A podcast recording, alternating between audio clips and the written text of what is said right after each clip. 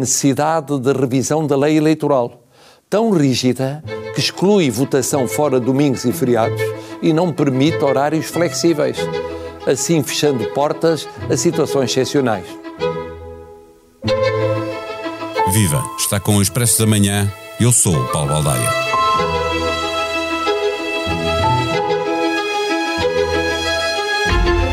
A cada eleição que acontece no nosso país, se discute a necessidade de proceder a alterações na lei eleitoral de modo a facilitar o voto dos portugueses. Vai longo, igualmente, o debate sobre a aproximação dos eleitos aos eleitores, sobre os círculos uninominais, sobre o número dos deputados e sobre a proporcionalidade. Um em cada sete votos acaba por não contribuir para eleger deputados. Nos círculos mais pequenos, só PS e PSD conseguem eleger e o maior círculo, Lisboa, com os seus 48 mandatos, acaba por ser visto como um círculo de compensação onde até os mais pequenos conseguem eleger mas nem sempre funciona. O CDS teve mais votos a nível nacional que o LIVRE e os mesmos que o PAN, mas Rui Tavares e Inês Souza Real foram eleitos por terem parte significativa dos seus votos em Lisboa, enquanto que Francisco Rodrigues dos Santos ficou de fora por ter os votos mais espalhados pelo país. É só um exemplo. Sem um círculo verdadeiro de compensação, há votos que vão para o lixo. E o que dizer dos círculos da imigração, Europa e fora da Europa? Com um milhão e meio de inscritos, só elegem quatro deputados. E se olharmos para os votantes, cerca de 260 mil, bem acima dos que exerceram o seu direito em Viseu, 190 mil, que elegeu o dobro dos deputados, 8. Será que o voto de um português a residir no estrangeiro vale menos de metade de um português que viva no país? Quando se trata de eleger deputados, a resposta é sim.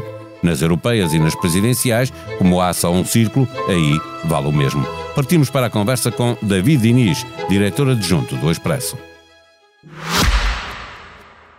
O Expresso da Manhã tem o patrocínio do BPI. Invista no futuro sustentável da sua empresa. O BPI tem soluções completas para todas as fases do seu negócio. Banco BPI SA. Grupo CaixaBank. Registrado junto do Banco de Portugal sob o número 10. Viva David Diniz. O Presidente da República, na mensagem do dia da reflexão, sugeriu que se mexesse na lei eleitoral. Vários partidos nas audiências pós-eleitorais eh, defenderam o mesmo, mas nós estamos perante uma maioria absoluta. É mais difícil que essas coisas aconteçam. Ainda assim, existe a expectativa de que nesta legislatura possa, eh, possam ser feitas eh, alterações à lei eleitoral? Existe essa expectativa e existe desde logo porque o Partido Socialista, pelo menos num ponto em particular, já lá vamos, um, eh, defende isso mesmo, que se mexa na lei eleitoral para a Assembleia da República com urgência. De resto, existe também por outro motivo, é que Uh, como tu anotaste bem, vários partidos já o defenderam, uh, e, e, o PS, uh, pelo que diz depois deste novo caso, nova polémica com o voto dos imigrantes, uh, determinou uh, que nesta legislatura isso será um processo prioritário um, eh, e, e, lembra, aliás, que, que, essa revisão estava, aliás, encaminhada na legislatura passada, só que ela foi uh, interrompida. Se é verdade ou não, pouco importa agora, partimos para um novo, para uma nova etapa, era bom que os partidos no início da, da, da legislatura, porque no fim nunca funcionam, se dedicassem a aprofundar os problemas da lei eleitoral eh, em vigor.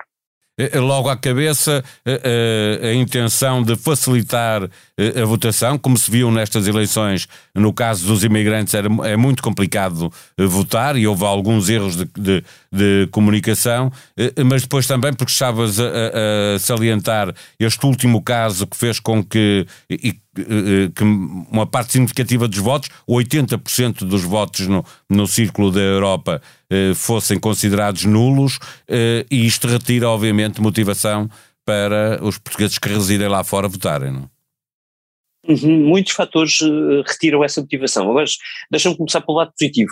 Houve muito mais imigrantes portugueses a querer votar desta vez. E quando eu digo muito mais, é uh, mais 100 mil votos, contarmos os votos que foram validados nesta eleição, uh, e, e, mais 250 mil aproximadamente, face às anteriores legislativas, se contarmos aqueles que acabaram por não ser validados. Agora, aqui reside o primeiro problema, mas também a primeira vantagem, é que o, o, o, problema é uh, exatamente o da não validação destes, destes votos, alegando, uh, sobretudo o PSD, que foi quem reclamou, uh, que estes mais de 150 mil votos acabaram por não cumprir aquilo que a lei determinava, que é uma fotocópia de um documento de identificação, seja o cartão de cidadão ou o bilhete de identidade. Tudo ir-me-ás, mas isso não deve ser exigido e essa é uma boa dúvida. Acontece que os partidos, numa reunião que tiveram uh, antes do ato eleitoral, uh, determinaram que não, apesar de estar inscrito na lei, mas determinaram por consenso, incluindo com, com, uh, com o uh, acordo do PSD. Acontece que o PSD mudou de ideias e, como o que está escrito na lei, uh, havendo divergência é para cumprir, estes votos acabaram por não contar. Isto parece um problema, um, eh, um problema de lana caprina, mas não é. A questão eh, é de fundo e é que grau de exigência é que a lei deve ter uh, para que um voto seja efetivamente contabilizado sem haver indícios de fraude. Uh, e, e, há muitas soluções para isto, o, o Partido Socialista tem, tem algumas, uh, o, o, problema é que os partidos normalmente não se entendem sobre isto, uh, até porque eles têm sempre interesses bastante contraditórios quando se trata de olhar para os círculos eleitorais e para os votos que contam ou não contam. Veremos, eu acho que depende sobretudo da, no, da próxima liderança do PSD, saber se esta exigência de um, uma cópia de um documento de identificação deve contar ou não, sabendo nós que, por exemplo, os imigrantes votam por correspondência com envelopes mandados com códigos de barras singulares, ou seja, cada código só serve para um eleitor e há outras maneiras de medir se aquele é um voto correto ou não, sem ser com uma fotocópia de um cartão de identidade qualquer. É, é um problema para resolver que é, ainda assim, uh, uh, nestes dois círculos, o círculo eleitoral da Europa e fora da Europa, há duas fórmulas, é 2-2, 2 para o PSD, 2 para o PS, ou 3-1, que já foi para o PS3 e 1 para o PSD, ou o, o inverso.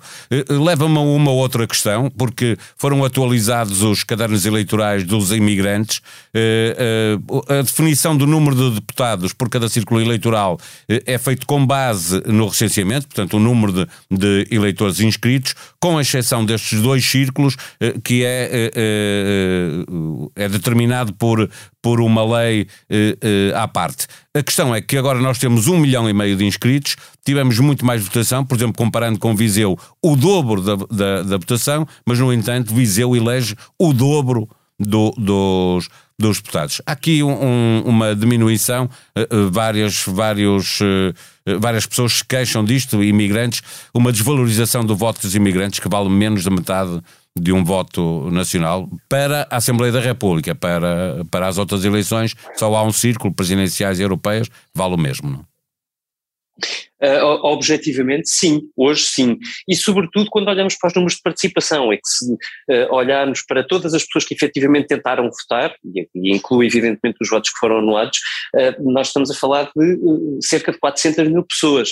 E 400 mil pessoas já é um universo muito grande para eleger apenas quatro deputados. Portanto, hoje objetivamente há esse problema, mas a nota, Paulo, não há, esse problema não é única e exclusivamente aplicado uh, uh, aos círculos de, da imigração, há um problema de representatividade noutros distritos do país, noutros locais do país, quando olhamos para a população que vota e para a representatividade que queremos que eles tenham.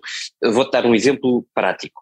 Há círculos eleitorais neste momento que apenas elegem três deputados. E três deputados, mesmo que seja absolutamente proporcional uh, à população residente, e no, ao caso da lei eleitoral assim o prevê, um, colocam um problema de votação difícil, ou seja, sabendo os eleitores que dificilmente outros partidos que não o A ou o B. Que é PS e PSD, não, não é? dar partidos. Sim normalmente, uh, normalmente não só, mas normalmente, uh, que efeito é que terá para um, um, um, cidadão português votar, para dar também exemplos um, uh, mais concretos, votar no CDS ou no PAN? Qual é o incentivo? Mas se esse é o partido que mais se aproxima do seu ideal de governação, o eleitor fica num dilema e, e, o eleitor não deve ficar num dilema.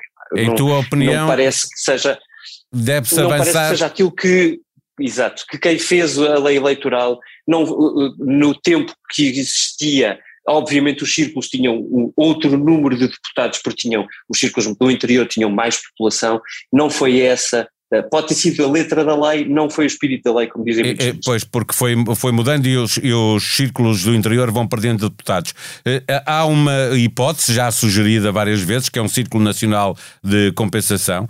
Meter aqui uma nota a lembrar que, por exemplo, o CDS teve mais votos que o LIVRE e mais ou menos os mesmos votos que o PAN, mas como não os concentrou em Lisboa, não teve uma votação significativa em Lisboa, não conseguiu eleger nenhum deputado.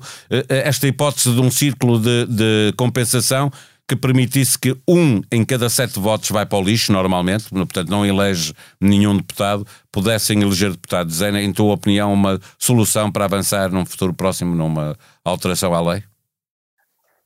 Muito se discutiu sobre alternativas, falou-se muito durante determinada altura da, da, possibilidade de fazer círculos uninominais, a ideia era, era outra, não era bem da proporcionalidade, mas era de cada um de nós se sentir representado e saber exatamente o que é que o representava no Parlamento, mas nos últimos anos, efetivamente, vários partidos, nomeadamente os dois maiores, PS e PSD, que são, aliás, quem conta na, na mexida da lei eleitoral, exige dois terços dos deputados, aproximaram-se desse modelo de um círculo de compensação. Atenção, mexer, criar um círculo de compensação, sabendo nós que o número de deputados uh, máximo no Parlamento está fixado na Constituição, são 230, pode mexer de alguma outra maneira com a proporcionalidade, ou seja, se desviamos, imagina, 50 deputados para um Círculo Nacional de Compensação, isso significa tirá-los de algum lado, isso pode prejudicar alguns partidos. Uh, agora, é possível desenhar uh, uma lei eleitoral que seja mais equitativa do que é hoje e, e, e, sobretudo, em qualquer caso, seja dos imigrantes ou dos distritos, estamos a falar do mesmo, incentivar mais o voto, aproximar as pessoas da ideia de votar. E eu acho que isso é, é, deve ser um objetivo de qualquer partido representado na Assembleia da República, sobretudo dos dois maiores. Mas passará, eh, para fecharmos esta conversa, eh, por eh, permitir às pessoas que votem nos partidos em que genuinamente, como estavas a referir há pouco, mais se revêem como modelo de governação, mesmo que sejam pequenos partidos, de modo a, a dar uma garantia maior, obviamente não é possível garantir totalmente, uma garantia maior de que esses partidos vão conseguir eleger deputados se tiverem uma votação acima de 1 ou 2% a nível nacional, o que for considerado normal. Deve passar por isso, mas deixa-me mas deixa anotar, uh, uh, concordando eu que, esse, que esse, esse deve ser o espírito de uma reforma da lei, acho que era importante que o fosse, porque se prova com estas eleições, por exemplo, um, uh, para não dizer com as anteriores também, que uma maior pluralidade de partidos com representação no Parlamento uh, traz consigo maior participação. Isso é desejável.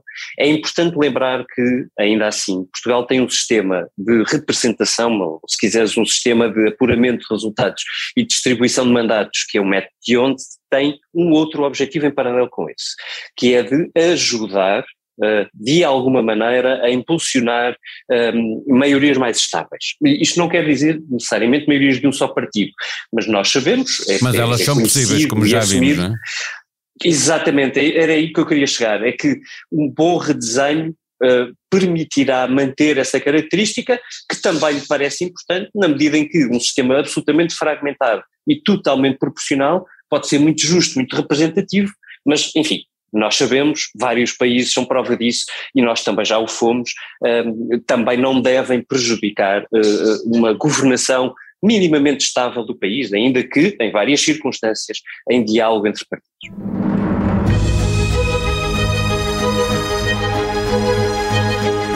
O Expresso está de novo nas bancas e de novo com a edição disponível online para os assinantes. Na manchete, a pista russa que está no centro da investigação da Polícia Judiciária no ataque à Vodafone.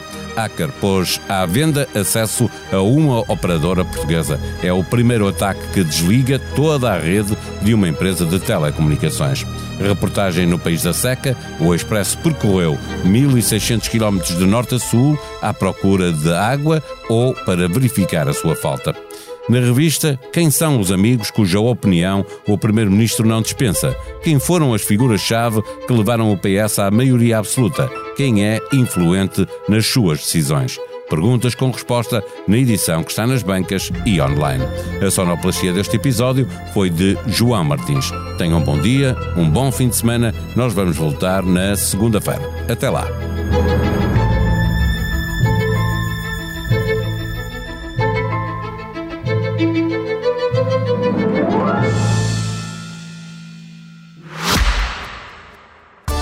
Expresso da Manhã tem o patrocínio do BPI. Invista no futuro sustentável da sua empresa. O BPI tem soluções completas para todas as fases do seu negócio. Banco BPI SA. Grupo CaixaBank.